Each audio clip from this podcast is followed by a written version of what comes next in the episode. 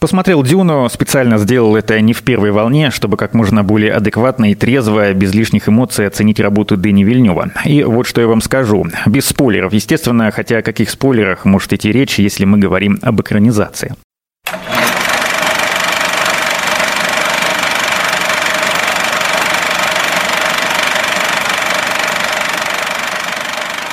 Визионеры умеют красиво показывать, но не умеют рассказывать. Это не было проблемой, пока не настало время сделать все кино массовым. Спасибо пандемии. Раньше фильмы делили на простую петрушку для всех подряд и на фестивальное кино для избранных. Одно было для денег, второе для души и для входа в элитные клубы. Сейчас места для роскоши не осталось. Деньги должно приносить все. «Дюна» – показательный пример, и успех не феноменален. Он соответствует времени, в которое мы вошли, но к которому пока не привыкли. Правда, пока можно говорить лишь об успехе у российского зрителя. В США прокат стартует через месяц, причем он будет гибридным.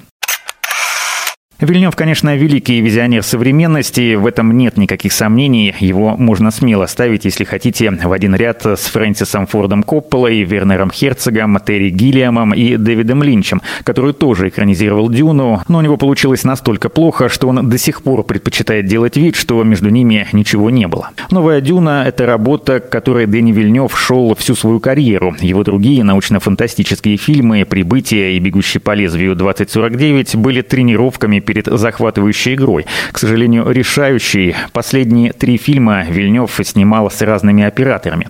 Над «Прибытием» он работал вместе с Брэдфордом Янгом. Посмотрите его «Жертвуя пешкой» и «Когда они нас увидят». Весьма неплохие фильмы, которые стали такими во многом благодаря операторской работе. Янг умеет приковать внимание к деталям, как будто говоря зрителю «Эй, смотри сюда и запоминай, это важно, потом спасибо скажешь». Много воздуха в кадре, он нагнетает неизбежное, оставляя зрителю пространство пространство для фантазии и предвкушения. Плавные перемещения камеры позволяют рассмотреть каждую деталь и ничего не упустить из вида. Это как раз то, что нужно Дэнни Вильневу. «Бегущего по лезвию» он снимал с легендарным Роджером Диккенсом. Это была их третья совместная работа после «Пленницы и убийцы». Именно Диккенс помог Вильневу окончательно сформировать свое собственное уникальное видение и предельно понятную подачу материала. С оператором Грегом Фрейзером режиссер встретился на съемочной площадке впервые во время съемок «Дюны». Их кинематографическое мышление очень похоже. Фрейзер обожает натурные съемки, долгие, статичные, крупные планы. Его кадры говорят сами за себя не меньше, а может быть и больше самих актеров. За это он получил номинацию на «Оскар» за «Льва» в 2017 году. По иронии судьбы, они там были вместе с Брэдфордом Янгом, номинированным за «Прибытие». Оба проиграли Линусу Сангрену из «Ла Ла Ленда». Кстати, Грег Фрейзер был оператором у Мэтта Ривса в «Бэтмене». Скоро узнаем, что там получилось. Дружище! Привет, Дункан. Я могу тебе довериться? Без сомнений, сам знаешь. Я вижу один сон. В нем девушка Саракиса. Не могу понять, что он значит. Сны годятся лишь для сказаний. Все важное происходит наяву. О, да ты подкачался? Правда? Нет. Дюну можно было бы назвать высказыванием или даже завещанием, не будь Дэнни Вильнев еще сравнительно молод и снимая он картину по собственному сценарию.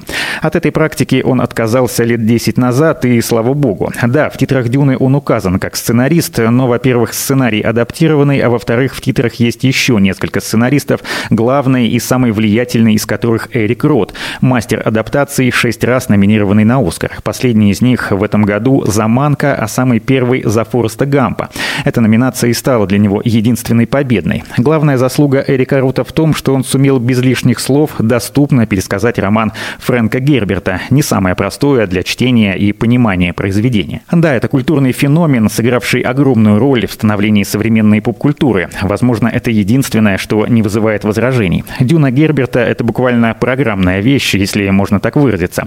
Поэтому вдвойне обидно от того, что во всем остальном это неприятная, плохо рассказанная и поверхностная поверхностная история, затянута экспозицией, рваным сюжетом, местами очень скомканная и неуверенная. И более того, ведущая к смазанному финалу. Несмотря на это, «Дюна» обязательно к прочтению всем, кто интересуется современной массовой культурой. Из нее вышло огромное количество канонов. Ее влияние легко прослеживается и в «Звездных войнах», и в «Звездном пути», и в «Хрониках Риддека», и в аниме Хаяо Миядзаки. Еще одной легендарной личностью в титрах «Дюны» стал композитор Ханс Циммер. Он же писал музыку к «Бегущему по лезвию 2049». Думаю, как-то комментировать его работу не имеет смысла. Саундтрек «Дюне» получился настолько цельным, что органично звучит даже без видеоряда, для которого был предназначен.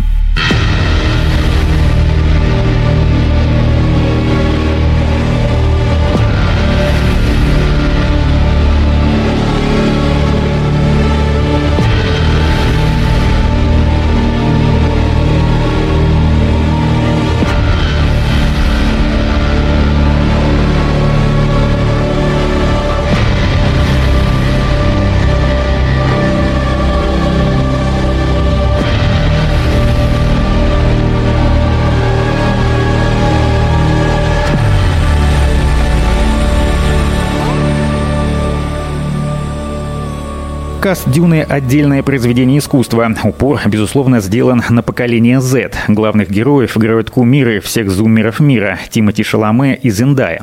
Их участие — это уже 90% успеха, потому что сегодня выигрывает тот, кто может завоевать внимание 20-леток. Это важный нюанс, если мы говорим о коммерческой составляющей любого проекта, направленного на получение прибыли. Джош Бролин, Джейсон Мамо, Ребекка Фергюсон, Дэйв Батиста, Стеллан Скарсгард и Хавьер Бардем — это уже для тех, кто кто старше 30 или даже 35. Сегодня массовый зритель не ходит в кино на ноунеймов, поэтому прием Дэвида Линча, который для своей «Дюны» почти 40 лет назад выбирал неизвестных на тот момент актеров, не работает в таких масштабных, дорогостоящих проектах. Большие бюджеты надо выводить хотя бы в ноль. У Линча это в свое время не получилось, зато он открыл миру Кайла Маклаклина. Кстати, киноверсия Линча, в отличие от Вильнева, значительно отличается от романа. В частности, в трактовке пути Бене Гессерит. Это одна из школ человечества, обучающая только женщин. Сестры ордена Бене Гессерит обучаются сверхспособностям человека с детства. Их тренируют по технике сверхформы боевых искусств, позволяющей людям контролировать поступки и мысли противника и двигаться с молниеносной скоростью. Учат самоконтролю своего сознания, неким магическим способностям, таким как голос. Главной целью Бене Гессерит Гибрид является генетическая программа. Она заключается в том, чтобы с помощью интриг и задуманных спариваний создать Квисац Хадыраха, сверхчеловека, способного заглядывать в прошлое и будущее и находиться в любой момент, в любом месте. Господи боже! Поднять в воздух все боевые машины! Быстро! Это истребление. Они убивают моих родных одного за другим драться как демоны.